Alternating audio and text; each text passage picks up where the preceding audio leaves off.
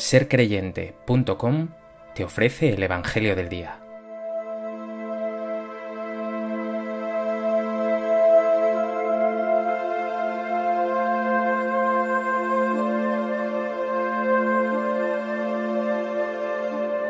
Del Evangelio de Lucas. En aquel tiempo estaba Jesús enseñando, y estaban sentados unos fariseos y maestros de la ley venidos de todas las aldeas de Galilea, Judea y Jerusalén. Y el poder del Señor estaba con él para realizar curaciones. En esto llegaron unos hombres que traían en una camilla a un hombre paralítico y trataban de introducirlo y colocarlo delante de él. No encontrando por dónde introducirlo a causa del gentío, subieron a la azotea, lo descolgaron con la camilla a través de las tejas y lo pusieron en medio, delante de Jesús. Él, viendo la fe de ellos, dijo, Hombre, tus pecados están perdonados. Entonces se pusieron a pensar los escribas y los fariseos, ¿quién es este que dice blasfemias? ¿Quién puede perdonar pecados sino solo Dios? Pero Jesús, conociendo sus pensamientos, respondió y les dijo, ¿Qué estáis pensando en vuestros corazones? ¿Qué es más fácil decir, tus pecados te son perdonados? O decir, levántate y echa a andar? Pues para que veáis que el Hijo del Hombre tiene poder en la tierra para perdonar pecados, dijo al paralítico, a ti te lo digo, ponte en pie, toma tu camilla y vete a tu casa. Y al punto, levantándose a la vista de ellos, tomó la camilla donde había estado tendido y se marchó a su casa dando gloria a Dios. El asombro se apoderó de todos y daban gloria a Dios. Y llenos de temor decían, Hoy hemos visto maravillas.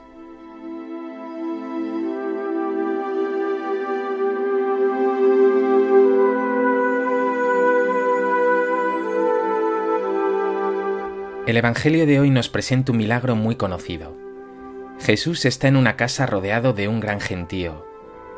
Unos hombres abren un agujero por el tejado y descuelgan a un paralítico ante el Señor.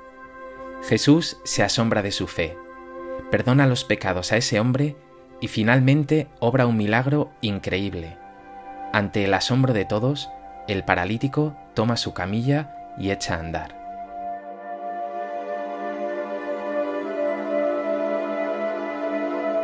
A propósito de este texto del Evangelio de Lucas, me gustaría compartir contigo tres reflexiones.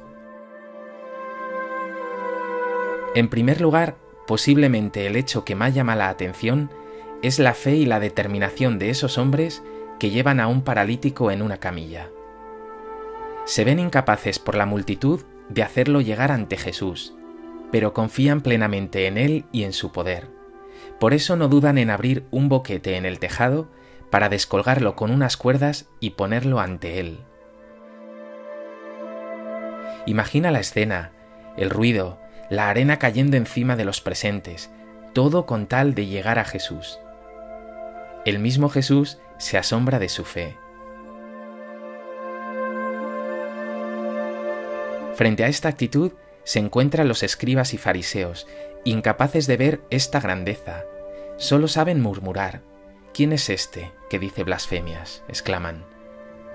Tienen el corazón tan embotado que no pueden ver la gloria de Dios actuando en Jesús y en los corazones de esa gente.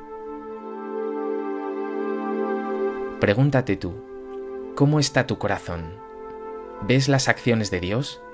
¿O murmuras, criticas, vives la vida con la misma amargura que los escribas y fariseos?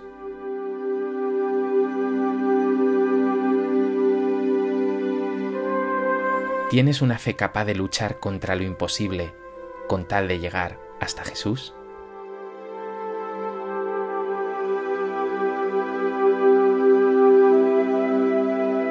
En segundo lugar, es importante decir que la sanación que ofrece Jesús es integral.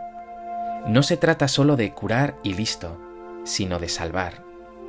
Por eso Jesús dice al paralítico, tus pecados están perdonados. La salvación más importante es esta, reconciliar a la persona con Dios, consigo mismo, con los demás. Jesús perdona primero los pecados de este hombre, Y finalmente, para manifestar que esa salvación quiere Dios que llene todo su ser, obra el milagro de la sanación física. Quien está con Jesús ve toda su vida sanada, salvada.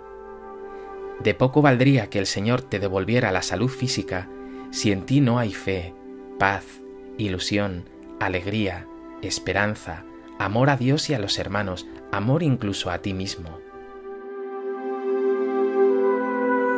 ¿Cuántas personas sanas, llenas de lujos y éxitos externos, están llenas de amargura en su corazón y viven como condenadas? Mira a los escribas y fariseos del Evangelio, ricos, bien considerados, supuestamente justos, pero ellos mismos viven condenados por su amargura, cerrazón y pesimismo. Tu fe en Cristo Jesús es sanadora. Siente su alegría, su paz, su esperanza. Tu fe en definitiva llena y transforma todo tu ser.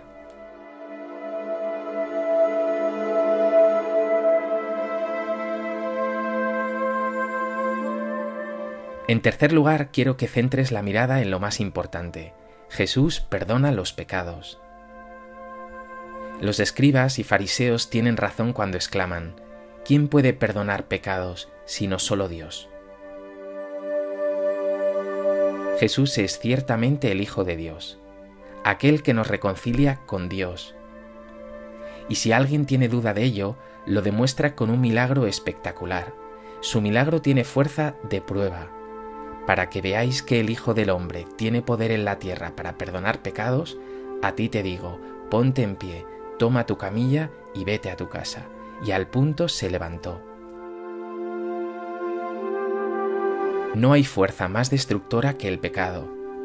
Lo has experimentado muchas veces, has fallado, a veces estrepitosamente.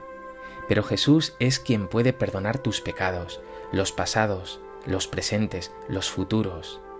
Él es quien te dice, levántate, no quiero que te revuelvas en tu pecado, Tú vales más que tu pecado. Yo lo hago en ti todo nuevo. Eres una persona maravillosa. El pecado no te pertenece. Déjate sanar por Él. ¿Vas a pedir perdón de corazón al Señor por todos tus pecados? ¿Te vas a dejar sanar por Él?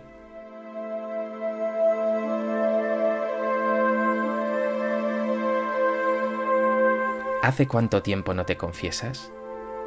Ahí en el sacramento de la reconciliación Jesús quiere decirte, levántate, echa a andar.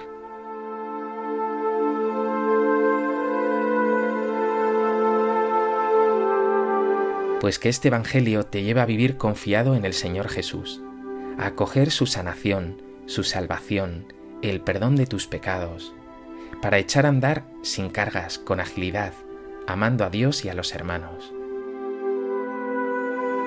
Dios, Padre bueno, ya conoces mi vida, soy un pecador. Yo también me encuentro postrado en esa camilla, pero tengo plena fe en ti. Sé que me amas y que tienes poder para sanarme y librarme. Dame tu perdón, tu gracia y tu amor. Yo te confieso como el Hijo de Dios que puede hacer de mí una persona sana, plena, nueva. Tú puedes hacer en mí maravillas.